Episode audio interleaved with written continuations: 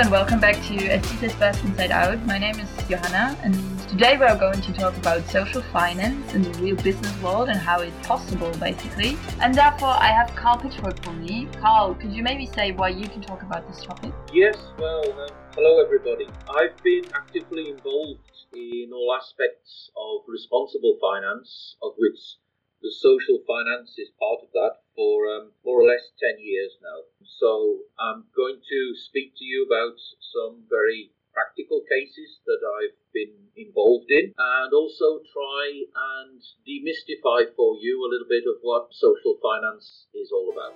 Okay, thank you. So before we start, maybe I should define what social finance means. Basically, it's investors giving their money into funds, which are most of the times called impact investment funds, or bonds to solve a particular social or environmental cause in a specific area. And afterwards, it's mostly regard, regarding a long term impact. And that's why afterwards the government is paying back those investors if the success of the solution of the project or of the problem can be demonstrated. And that is actually called pay for success.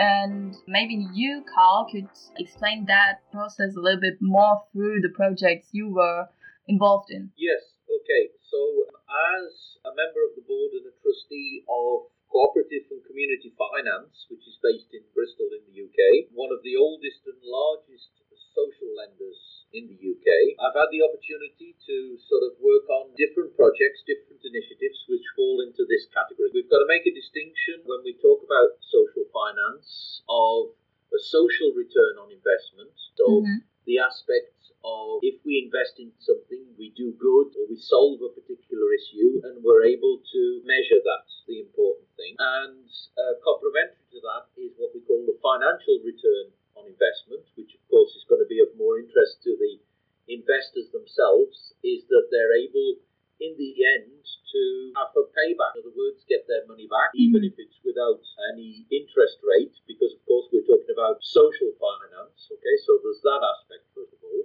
And then there's the aspect of investing in bonds for which investors can put in a certain amount of money, but it's obviously for the long term. So we're talking about financial investments which come to maturity of somewhere between 8 and 15 years. And that's what we also call in the profession patient capital. Okay, so okay. in other words, the investors are prepared to wait for the long term um, if that money serves some purpose.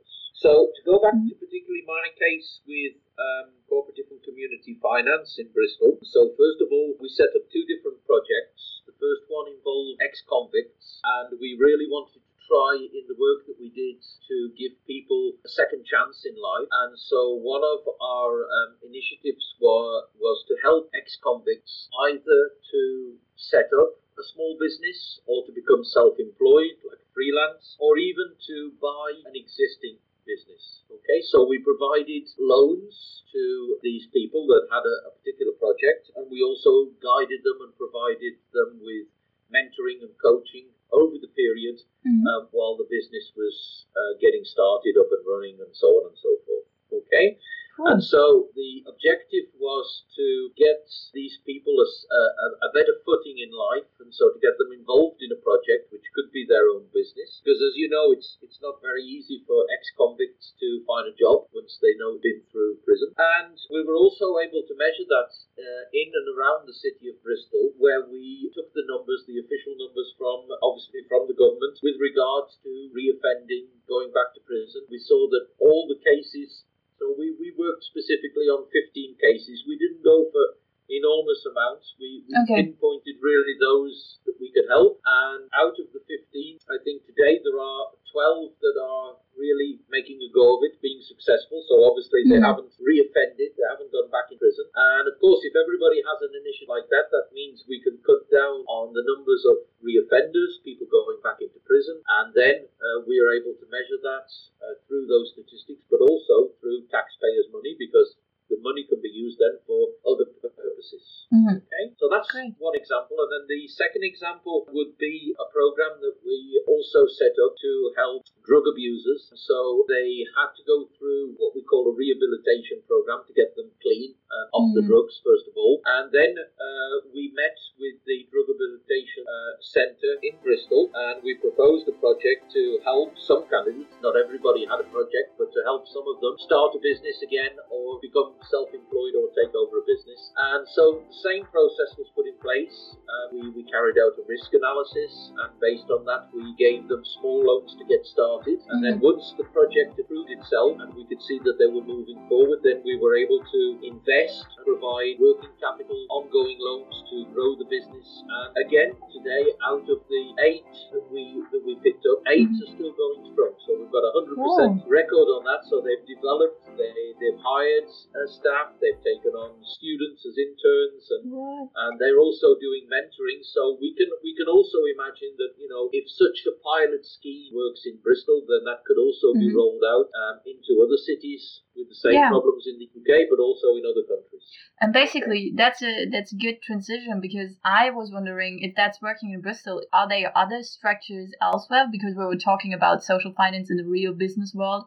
Can you name some enterprises who contribute to social finance, or how realistic is that? Okay, well, I probably need a very long time because there are many many initiatives all over the world. Okay. Uh, wherever there are specific problems, and I mentioned these two problems because it's problems we could find everywhere. They're not specific to Bristol. Yeah. Okay? We could find them in other cities in, in the UK, but also in Europe and, Mhm. and, and much further afield. Okay, and there are many, many NGOs in different countries and also lenders. Uh, for example, like Triodos Bank, which is a Dutch bank, which has branches um, again. Uh, Yeah. Also in the UK, but in other countries in Europe. And we've got also specific impact investment funds. For example, could be in the United States one, which is very big, which is called Impact Assets. Um, but you can also find them on a much local uh, level in, in other countries. Uh, for example, in, in Madrid, we've got Accion, which is also very active in solving, first of all, social problems. So more oriented towards social problems than environmental or anything else. Yeah. Okay, and that's the topic of what we're,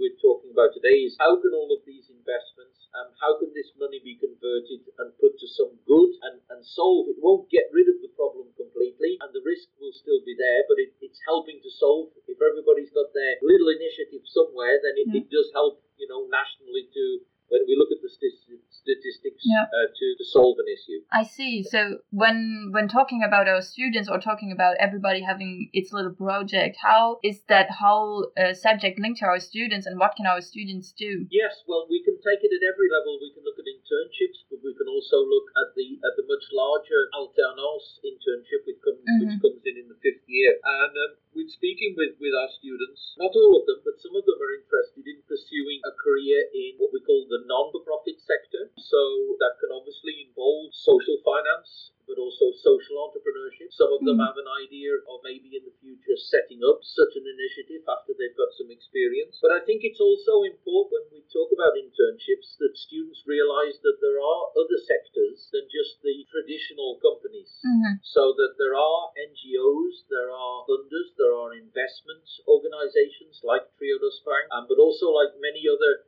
um, initiatives, either directly involved in social finance or in what we call cooperative finance, which has got a little bit of a part in there in, in the social finance aspect to show them a different a different world, a different planet, for them to get experience and to maybe open up opportunities to for a sector that they may not have considered. They might thought, well, I want to do something, I want to do an NGO, but I don't want to travel all around the world to do that. And it's just to show them that they can get experience in some of these organizations, which also may be startups, okay? They also might be Mhm. relatively new, small teams, where they're able to get involved in many more initiatives than if they joined a company which has a thousand, two thousand, thousand employees. So basically, the advice you would give is to first of all try to connect to their values maybe and look for something that has sense also, and then Yeah. especially look for companies who act on a local basis, who are not working in a large multinational way, because there you have more responsibilities to take too. And Yes, yeah. yeah. So they get they get to the quicker, but they also uh, they also see how everything fits together.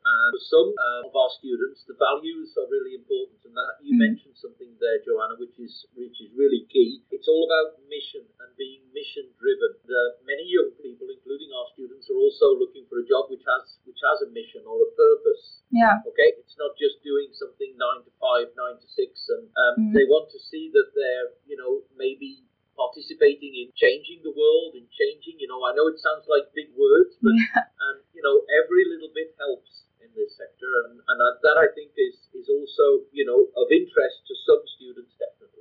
Okay, thank you. So thank you so much for your time. So to sum up, we can say that social finance is a great way to solve problems and it is possible in the real business world, as Carl proved with his work in cooperative and community finance in Bristol. They were able to help ex convicts and ex drug addicts to set up their own business. So, if you're looking for an internship or even your alternance in this sector, we advise you to apply at companies we mentioned during this episode. For example, here in Europe, Triodos Bank um, in the Netherlands or Accion um, in Spain. Another advice to take away from this episode is to look for smaller scale companies or startups if you're looking for um, more responsibilities because there you have higher chances to be directly involved in projects. So thank you for listening. If you have more questions or if you want to know more about companies who work in the sector, then don't hesitate to contact Carl on Teams if you're one of our students and see you for the next episode. Thank you. Thank you, Joanna. Bye. Bye.